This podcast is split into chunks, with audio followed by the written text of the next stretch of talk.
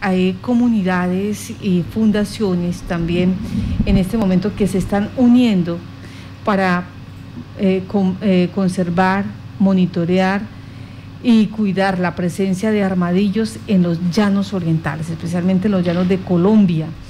Pues eh, armadillos de los llanos orientales, hoy desde la Fundación Omacha, a quien tenemos, Carlos. Marta, está con nosotros el director de la Fundación, Fernando Trujillo, pues quien siempre eh, han desde la Fundación eh, Omacha han estado eh, ayudando a preservar nuestros ecosistemas. Doctor Fernando Trujillo, muy buenos días. Muy buenos días, ¿cómo están ustedes? Muchas gracias por esta amable invitación el día de hoy. Gracias por estar con nosotros. Pues nosotros acá con, con COVID y todo, pero también entregando información positiva en, el hecho que ustedes se han dedicado eh, este tiempo durante toda esta situación de pandemia, pues a seguir haciendo estos procesos de cuidado, de observancia, mm, de invitar a la población a que en este caso eh, se mire la situación de los armadillos que hacen presencia en los llanos orientales y que son muy pocos en el mundo. Parece ser que Colombia pues tiene ese beneficio de tener varias, eh, no sé si especies de armadillos. Así es, eh, los armadillos son exclusivos de Sudamérica, son originarios de Sudamérica. Pasaron hace realmente unos 150, 160 años Centroamérica y subieron hacia Estados Unidos.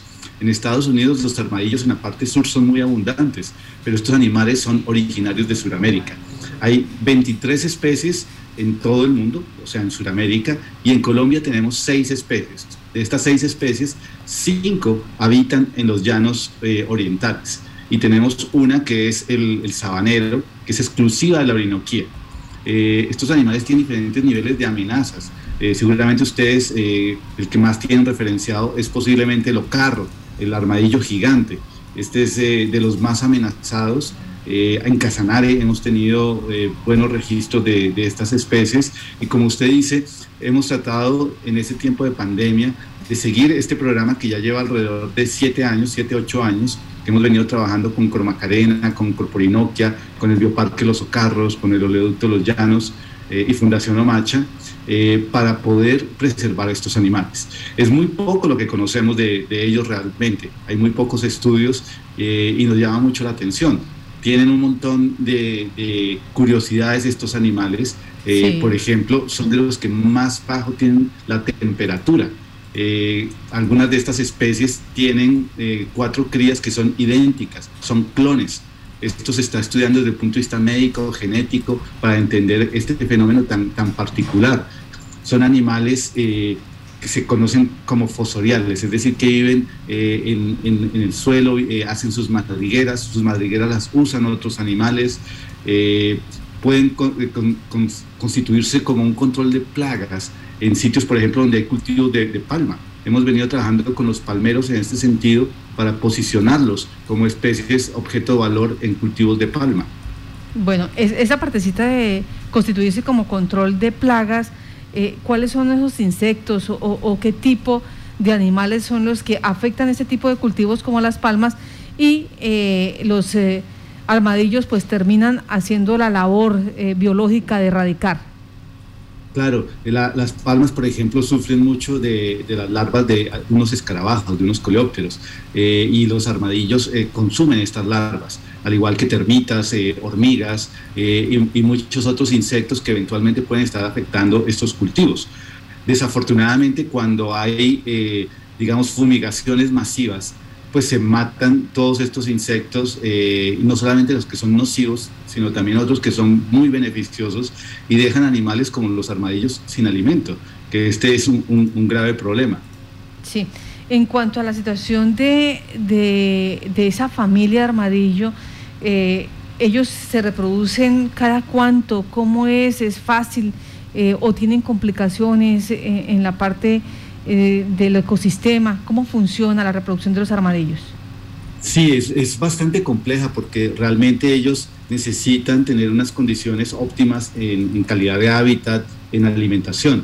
los armadillos tienen una particularidad y es que si no tienen las condiciones adecuadas para reproducirse, ellos dejan implantado eh, su, embrión y lo, retienen durante varios meses hasta que las condiciones son las más adecuadas para continuar con ese proceso em, embrionario y poderlos tener. A veces cuando las condiciones no vienen, pues se reabsorbe y, no nacen estas crías. Eh, por ejemplo, algo, un dato curioso es que en, en zoológicos del mundo ha sido muy difícil reproducirlos. Eh, mientras que, por ejemplo, en el Bioparque Los Ocarros eh, se, se, ha constituido un programa donde se reproducen los armadillos eh, con cierta facilidad porque encuentran las condiciones adecuadas. Y en este bioparque que se ha especializado en, en, estas especies, pues se, se consiguen las condiciones adecuadas para esto. Doctor Fernando, me regreso un poquito a las buenas prácticas en el sector agropecuario y forestal pues usted advierte en la parte de fumigación, usted advierte también en la casa que se da, eh, eh, en, ese, en esa situación donde se le, se le mira al armadillo como un excelente producto para la cocina. ¿Qué están haciendo ustedes para cambiar esa, ese cheat eh, de nuestros agricultores, de, de, nuestros, pues, nuestros campesinos frente al uso del armadillo? Bueno, son, son dos cosas los que estamos haciendo ahí. Eh, una con la parte de, los campesinos, de la parte agrícola. Eh, eh, hemos constituido un programa que se llama Amigos Predios de los Armadillos. Hemos ido a, muchas fincas en Casanare, Meta, Arauca, Bichada. Hemos trabajado con la gente local eh, identificando estos animales y realmente la gente quiere los armadillos. El folclore alrededor de los, armadillos en los llanos orientales es extensísimo. En las coplas llaneras se, mencionan, hay muchos dichos que involucran a los armadillos, entonces ellos reconocen la importancia de, de conservarlos. Hay, digamos, una casa de subsistencia, pero esto ha trascendido también, desafortunadamente, a una casa comercial. Eh, las corporaciones hacen decomisos de animales vivos o de carne de, armadillos y esto nos motivó desde hace ya varios años con las corporaciones regionales a hacer un programa que se llama Restaurantes Libres de Carne de Monte. ¿En qué consiste este programa? Hemos identificado en los diferentes departamentos, especialmente en Casanare y en Meta, qué restaurantes venden carne de monte y lo que hemos hecho es aproximarnos a los dueños de estos restaurantes, eh, explicarles la situación y decirles, miren, eh, hagan parte de la solución y no del problema, porque si los encuentran con carne de monte, les van a cerrar el establecimiento, eh, se van a imponer sanciones. Entonces lo que estamos haciendo es ayudarles a promocionar de alguna manera una, unos restaurantes con menús típicos llaneros que no involucren carne de monte, que no sean armadillos, que no sean lapas, que no sean venados. También miremos quiénes pueden pagar estos platos. Estos platos generalmente están sobre 35 mil pesos.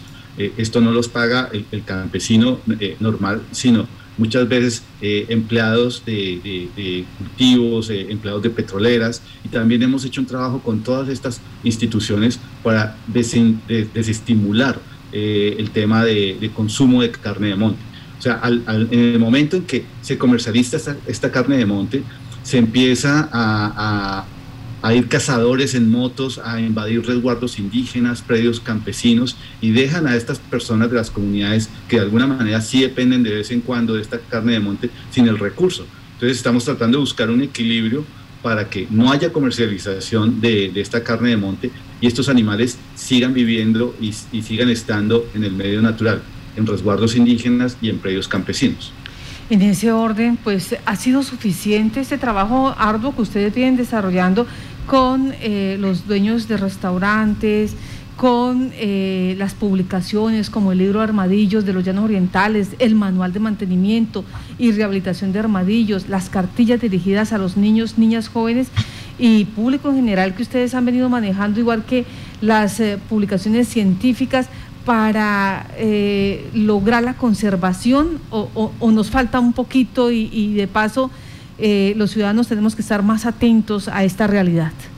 Yo creo que eh, se ha hecho mucho con este programa de conservación de los armadillos. Por ejemplo, en el tema educativo hemos hecho una exhibición itinerante y calculamos que más de 200 mil personas la han visto en los llanos orientales y en otras partes del país.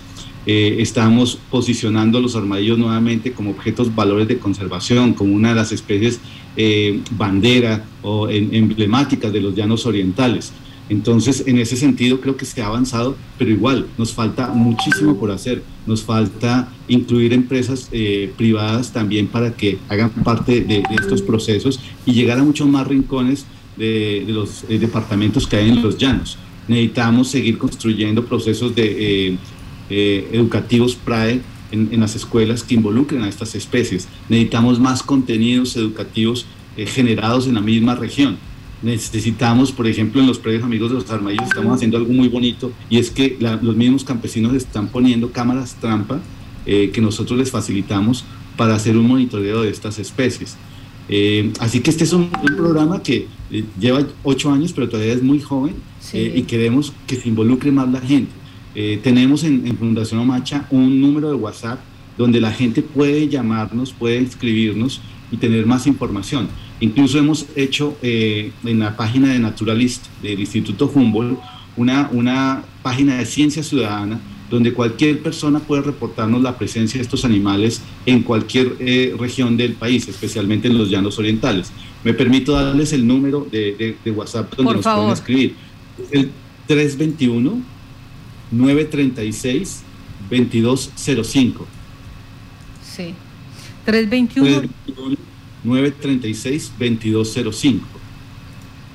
Sí, señor. Bueno, preguntan acá la, si, si algún predio eh, quiere, pues a manera personal, colocar como un socriadero de armadillos, ¿se puede? Eh, o, esto eh, ellos no se pueden limitar? ¿Cómo funciona en caso tal de que alguien, de que un campesino empresario diga, yo quiero montar allí un socriadero de armadillos? Bueno, la mejor manera de proteger a los armadillos es protegiendo sus hábitats. Eh, ya digamos el tema de un solo criadero hay que manejarlo directamente con las corporaciones eh, autónomas, con Cormacarena o con eh, Corporinoquia.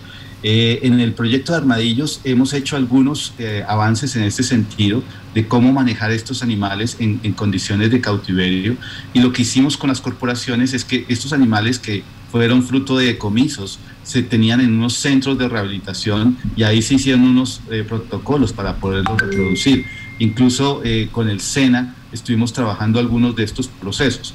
Pero esa parte es eh, fundamental hacerla con las corporaciones que son las autoridades ambientales en, en la región. Pues doctor Fernando, le damos las gracias a usted por contarnos qué está haciendo Macha en este momento, las ventajas y virtudes que tienen los llanos orientales al tener eh, estos armadillos. Seis de sus especies están aquí, cinco en los llanos orientales especialmente y una con nosotros, eh, que es eh, la que se debe proteger, conservar y mirar de qué manera pues logramos que esta especie supere el tiempo. A usted mil gracias por estar en Contacto Noticias. A ustedes muchísimas gracias por abrirnos los micrófonos como siempre y estaremos volviendo aquí con más historias sobre armadillos, sobre jaguares, sobre delfines, nutrias y muchas otras especies que estamos trabajando. Claro que sí.